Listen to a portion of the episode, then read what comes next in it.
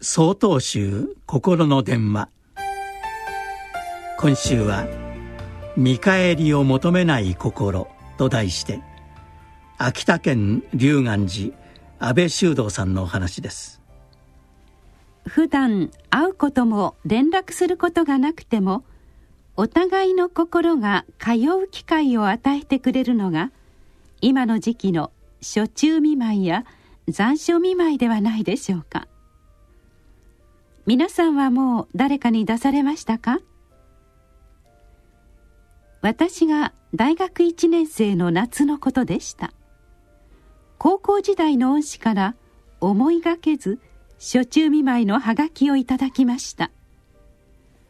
大変厳しい先生でしたからしっかりした返事を書かなければと思いながらもどう書けばよいのか悩みなかなか書けないでいるうちに夏が終わっていました。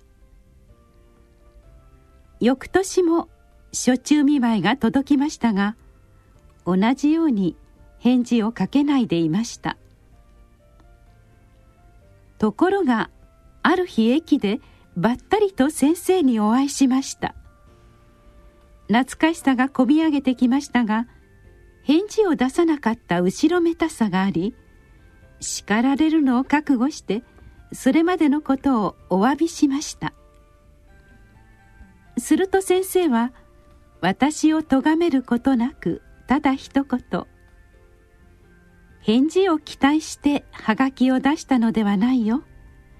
それよりも君が元気そうで何よりだとおっしゃいました。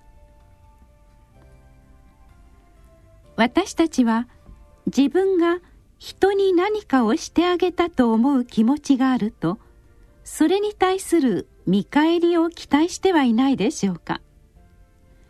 しかし初中見舞いをくださった先生は見返りという目先の思いを超えて純粋に私を気遣ってくださる優しさそのものでした。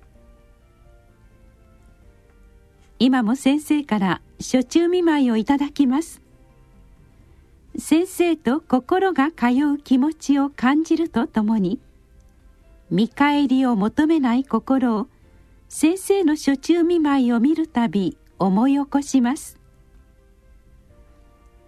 見返りを求めない心それは伏せの心に通ずると私は受け止めております。